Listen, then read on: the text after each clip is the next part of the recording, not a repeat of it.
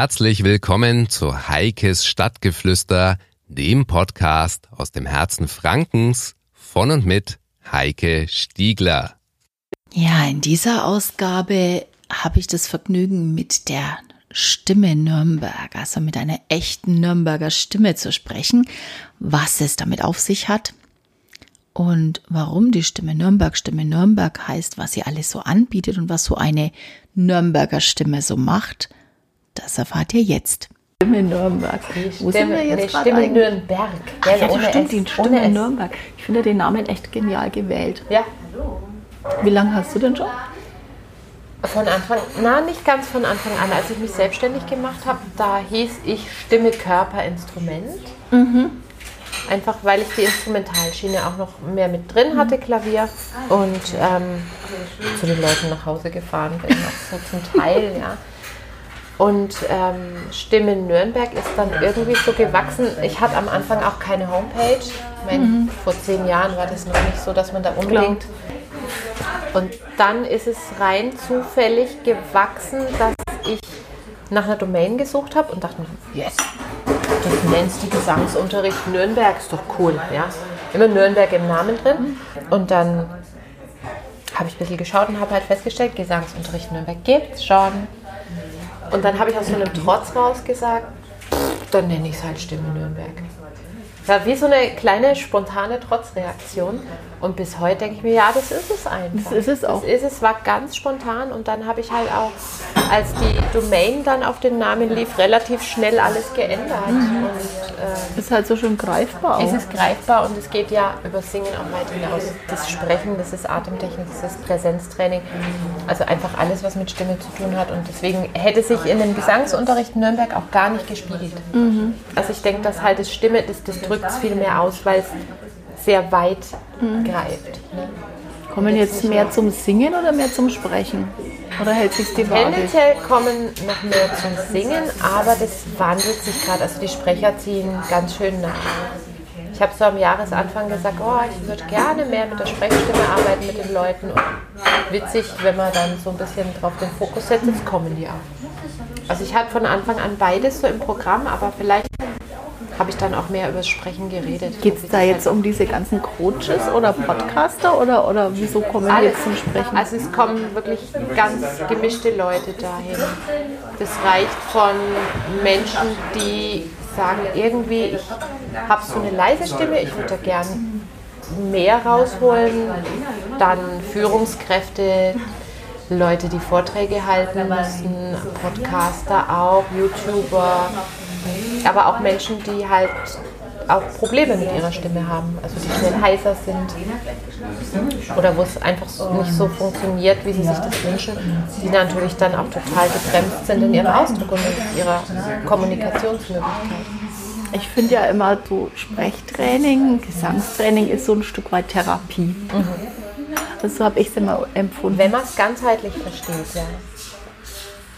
Also ich kann auch sagen, dass die zentralsten Erfahrungen mit mir selber, die habe ich über mein Singen üben gemacht. Also wie ich auch bin, gell, und wie ich mit mir umgehe und was ich für mich brauche, um mich zu entwickeln, das, das habe ich eigentlich auch anhand meiner eigenen Stimme entdeckt und gelernt für mich selber das ist auch nicht immer schön. Ne? Also gibt es natürlich ja, auch ähm, Momente, wo man denkt, gibt okay, dann auch Rückschläge. gibt Täler, durch die man dann mal durch muss, wenn eine neue Technik noch nicht da ist und die alte aber auch schon nicht mehr funktioniert oder wo man so das Gefühl hat, man hängt in der Luft oder man kämpft mit irgendeinem inneren Mechanismus, ja, der jetzt so gar nichts mit dem Singen zu tun hat oder mit dem Sprechen, aber der sich dann natürlich auch äußert.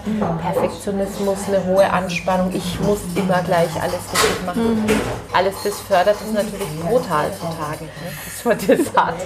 Und da ja, muss man das anschauen. Habe ich ja auch so ein Schlüsselerlebnis mit dem, wie war das, Stapelatmen? Stapelatmen, ja. Aber noch eins drauf und noch eins drauf und noch eins drauf. Boing.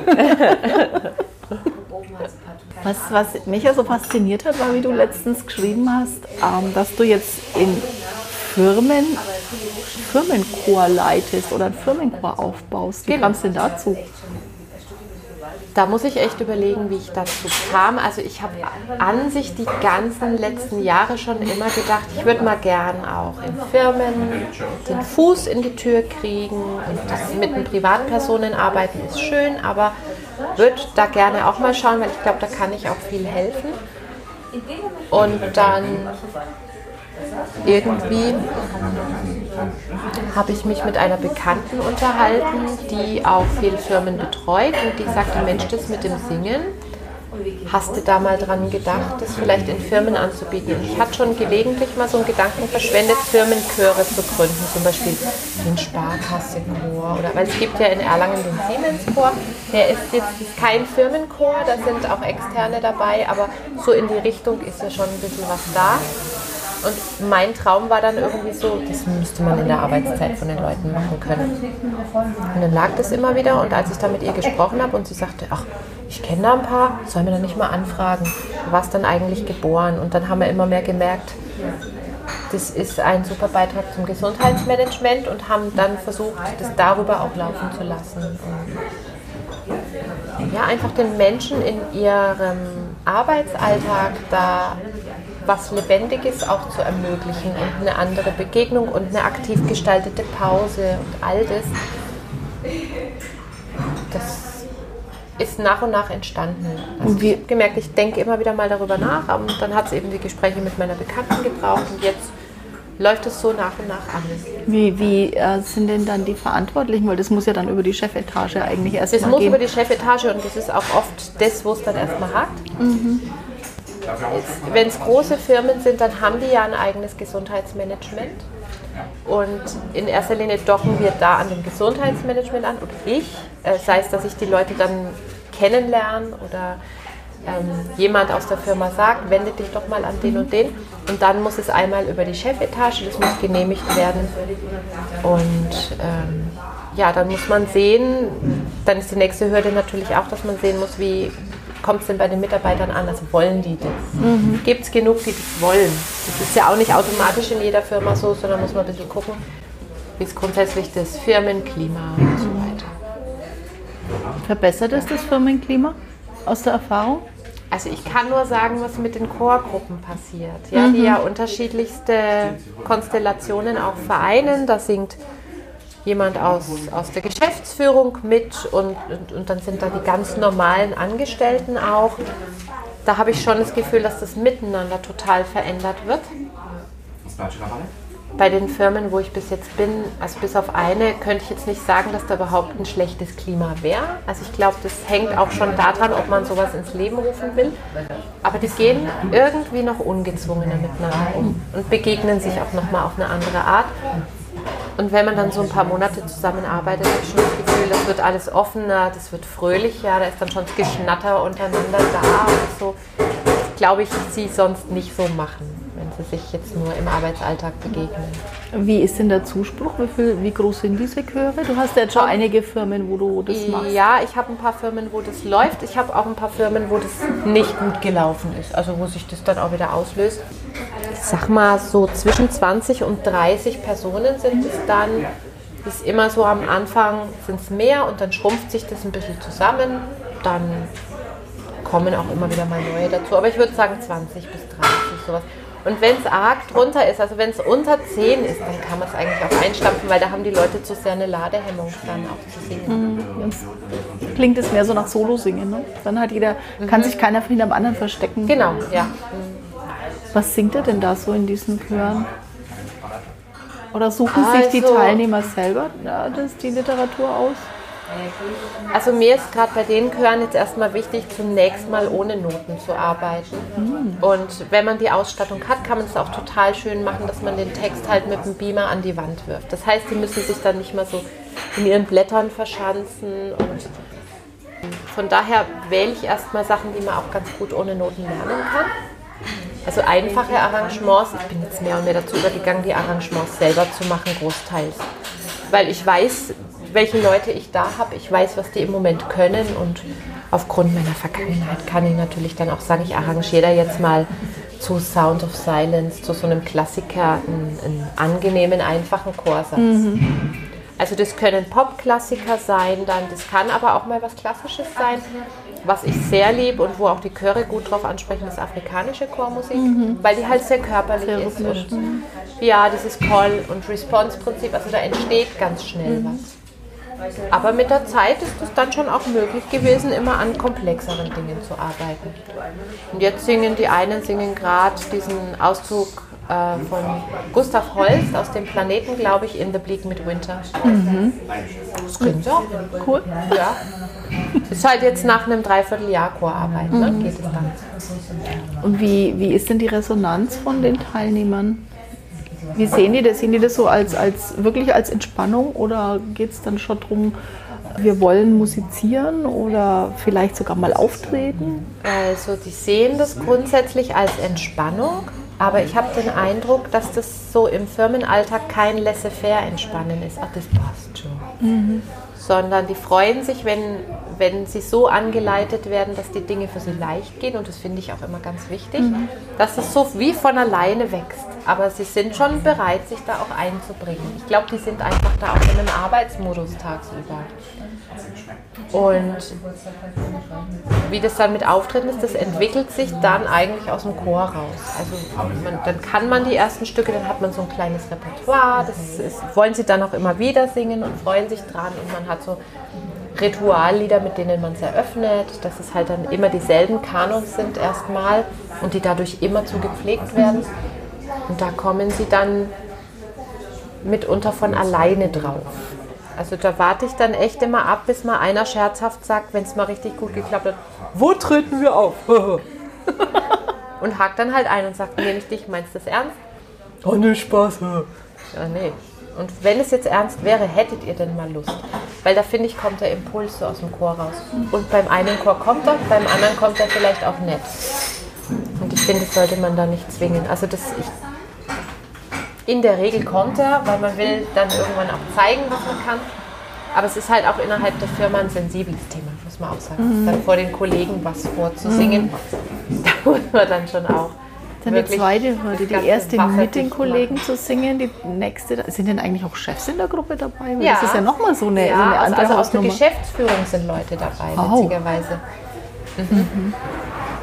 Und da entsteht dadurch, dass halt alle keine Profisänger sind, ganz automatisch eine Augenhöhe, weil da machen sie was miteinander, wo alle im selben Boot sitzen und mit, den, mit ähnlichen Voraussetzungen kommen dann auch. Sind das jetzt eher große Firmen oder mittelständische oder auch kleine Unternehmen? Naja, von der Größe der Chöre her kann, muss es ja ab Mittelstand dann irgendwo sein. Ab ne? Mittelstand, also hat sich jetzt auch rausgestellt, also das funktioniert ja wie so ein Trichter. Ne? Also man versucht erstmal über eine Infoveranstaltung möglichst viele anzusprechen. Dann sagen vielleicht nach der Infoveranstaltung, sagen schon, wenn es gut läuft, sagen 20, 30 Prozent, nee, danke, doch nicht. Wenn es schlecht läuft, sagen das 50 Prozent. Und dann macht man die ersten Proben und das sind erfahrungsgemäß auch immer erstmal mehr da und kommen gucken. Und es schrumpft sich dann nochmal ein bisschen zurecht. Also ich brauche eigentlich für sowas schon eine große Firma, die genug Material bietet, dass ich diesen Trichter bauen kann, wo dann unten vielleicht einmal 20 noch rauskommen, die das machen. Macht dir das Spaß? Also logisch macht es dir Ja, Spaß. mir ich meine jetzt nur ähm, jetzt im Verhältnis, wenn du sagst Einzelcoachings oder rundet das jetzt dein ganzes Portfolio ab, wo du sagst, genau das ist jetzt noch das i-Tüpfelchen oder hast du so Vorlieben in deiner Arbeit? Also ich bin total ein Chormensch, bin ich immer gewesen. Insofern, ich könnte jetzt nicht sagen, das bevorzuge ich im, im Gegensatz zum Einzelcoaching. Das ist ganz anders, das kann man auch gar nicht vergleichen. Was ich halt total gern mache, ist Menschen zu zeigen, wie viel Spaß Singen miteinander machen kann. Und mir macht das dann natürlich auch Spaß. Und insofern würde ich schon sagen, es ist was Zentrales in meiner Arbeit. Je Tüpfelchen, ach, das, das Problem ist, dass mir immer noch anderes einfällt. Ja? Und momentan zentral und macht es Spaß. Das kann sich aber auch mal wieder verändern und dann verändert sich das eben. Du machst unheimlich viel, auch in den sozialen Netzwerken. Das habe ich jetzt sehr wenig von deinen Kolleginnen und Kollegen, also die Ähnliches machen, bisher mitgekriegt. Ich glaube, das Ja, ist auch so. Glück. Ja, ja, zum, also, klar. so gesehen. Was, was fasziniert dich daran oder warum machst du das? Äh, Gibt dir das so ein bisschen Spaß? Ach, Äh, ich ist bin, das interessant? Ja, ich oder? bin eine Spielerin. In erster Linie mh, interessiert mich alles, was so mit Kommunikation zu tun hat. Bei mir hat es auch sehr spielerisch begonnen. Ich habe da halt mal so ein bisschen probiert, habe gedacht, da kommt was zurück, ist ja lustig. Und ist auch bis heute, hat es was Spielerisches. Mir macht es einfach Spaß und ich merke aber auch, dass ich da natürlich meine Mission gut verfolgen kann, weil meine Mission ist einerseits ein, ein Bewusstsein dafür zu wecken, dass wir Umgang mit unserer Stimme auch nochmal ganz anders nutzen können, dass wir unsere Stimme, unser stimmliches Potenzial ganz anders nutzen können. Da muss ja bei manchen auch erstmal das Bewusstsein geweckt werden. Nicht so rede ich halt, öh, reden kann man doch. Inzwischen reden und sprechen, finde ich, besteht ein Unterschied. Ja, und da gibt es ja noch einen Unterschied. Ich merke das halt bei meinen Podcast-Schülern, die dann immer sagen, oh Gott, jetzt muss ich mich auch noch selber hören, das mag ich nicht, ich mag meine Stimme nicht. Und das ist so, so die erste Aufgabe, so ihnen beizubringen, ihr müsst lernen, euch zu hören. Ja. Kann man auch lernen, ist eine, Ja. ist eine Gewöhnungssache. Ach, und jeder hört sich komisch auf der Aufnahme. Ich auch nicht. Ja, aber es ist nicht mehr so. Ja, aber es ist für mich auch nicht mehr so gravierend. Also ich weiß es dann wie zu übersetzen. Aha, wenn das so klingt, dann ist es schon in Ordnung. Und die, das Bewusstsein dafür auch so ein bisschen in die Welt zu tragen und gleichzeitig auch Mut zu machen und diese Freude dran weiterzutragen. Also sagen wir so schön, so eine Reichweite mit dieser Mission auch zu kriegen. Ähm, Hemmungen zu nehmen, Ängste abzubauen, die ja da auch immer sind, weil alles, was Stimme ist, das sind auch wir und das sind wir unglaublich verletzlich und angreifbar. Ja. Und wenn das Kind zur Mutter sagt, Mama, hör auf zu singen, das klingt schrecklich, dann sitzt es erstmal. Das sitzt auch sehr nachhaltig. Ja, genau. Und das ist, womit wir auch alle kämpfen. Und da bin auch ich nicht frei von, obwohl es mein Job ist. Ja, also ich merke, kommen immer wieder irgendwelche Dinge dann, die mich da hemmen in meinem Ausdruck und die dann angeschaut werden wollen. Und ich finde da die sozialen Medien natürlich toll, weil Stimme ist ja was, wenn man damit arbeitet, das will man ja immer hören. Und man will denjenigen dann auch sehen und, und dadurch kann ich das sehr direkt auch diese Botschaft in die Welt tragen und auch rausfinden, was beschäftigt die Menschen denn in dem Bereich, was, wo, womit ringen die oder was wünschen die sich und wovon träumen die. Und dann natürlich auch nochmal ganz andere Angebote stricken zu können dafür. Was sagst du denn jemandem, der zu dir kommt und sagt, ich kann nicht singen? Das passiert sehr oft, dass Ich jemand weiß. kommt, der, und dann sage ich, dann, dann sage ich, du weißt schon, dass das der meistgesprochenste Satz in diesen vier Wänden ist.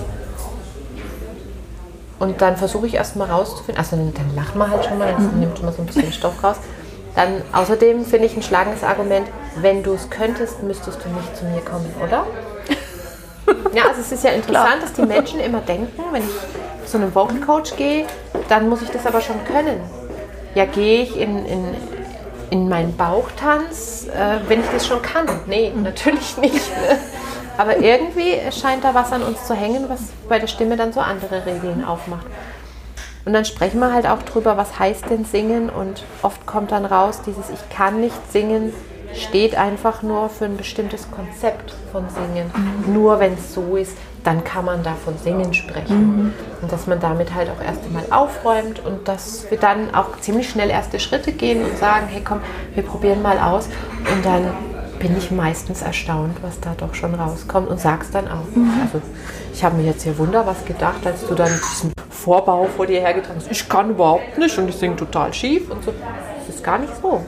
Und wenn man die Leute damit konfrontiert, dann sinkt der Stressor auch schon.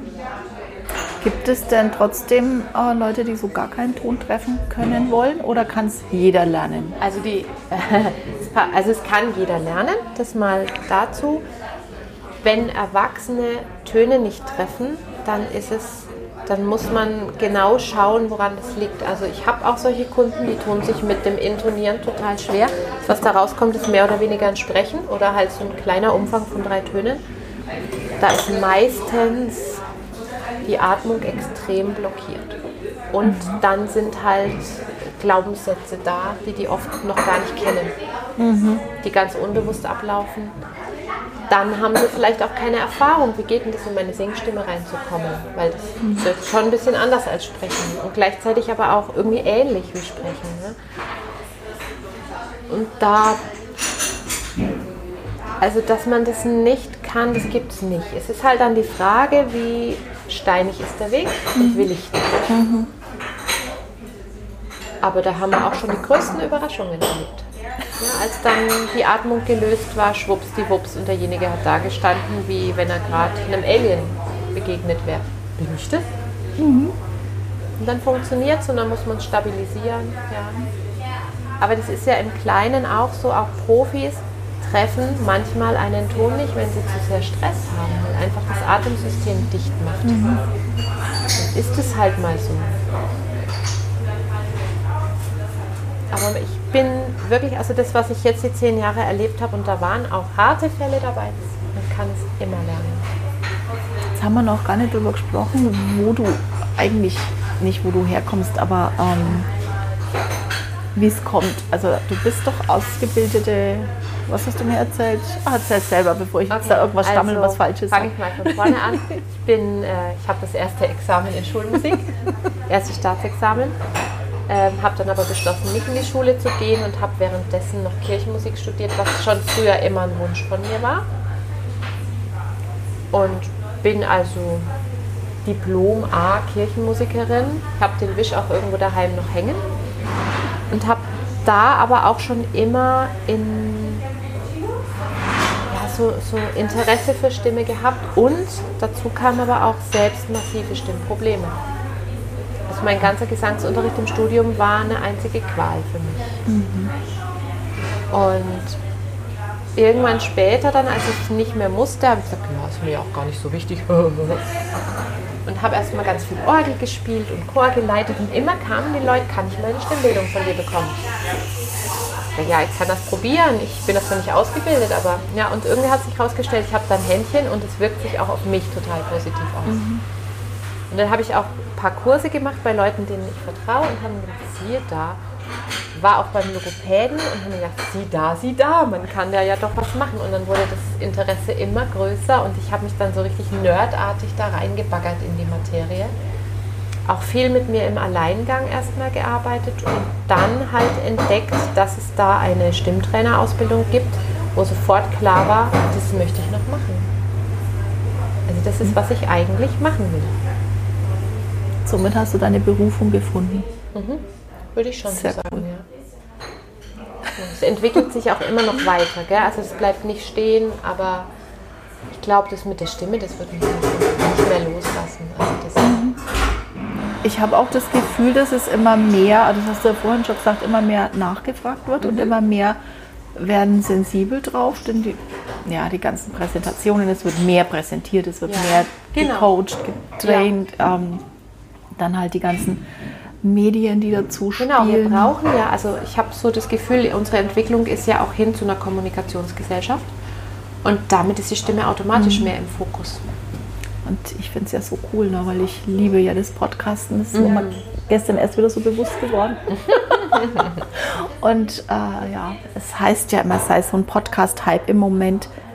Ja, es ist halt, anscheinend haben halt die richtigen Leute zum richtigen Zeitpunkt mal laut was ausgesprochen und alle springen drauf. Mhm.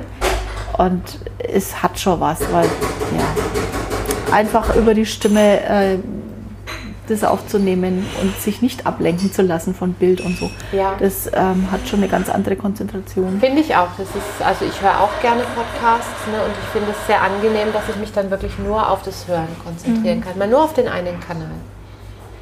Das stimmt, ja. Sehr cool richtig schöner Vormittag mit der Stimme Nürnberg. Freut mich, ja, ja finde ich auch. Genau. Ja, vielen Dank für deine vielen Einblicke in deine Arbeit. Gern geschehen. Und diese coole Location hier, wo wir gerade sind. Und, Kannst ähm, die nicht, ne? Nee, ich, ich habe die ganze Zeit überlegt, woher, also als was kenne ich es? Ich kenne es als irgendeinen Laden, aber ich kann nicht mal sagen, was, Schmuckladen oder ja, das irgend sowas war es vorher. Und kann gut sein, ja. Mhm. Vielen Dank, liebe Antje. Ja, danke dir. Ich habe dich natürlich jetzt kalt einsteigen lassen, Ja.